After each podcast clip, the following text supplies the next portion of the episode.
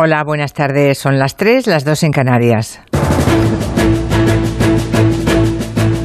En Onda Cero, Julia en la Onda, con Julia Otero.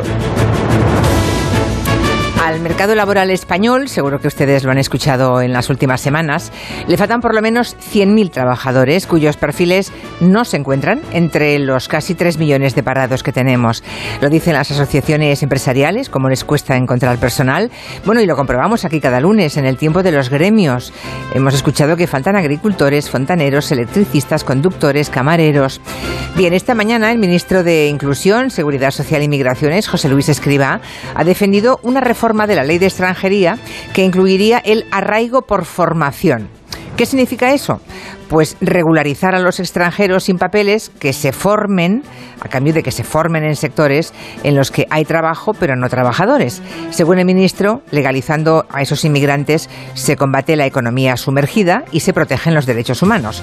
Tenemos, por ejemplo, 100.000 ucranianos en España en los últimos tres meses. Algunos han regresado a su país, pero otros siguen llegando, huyendo de la guerra. Así que vamos a analizar esa propuesta del ministro en el tiempo de gabinete.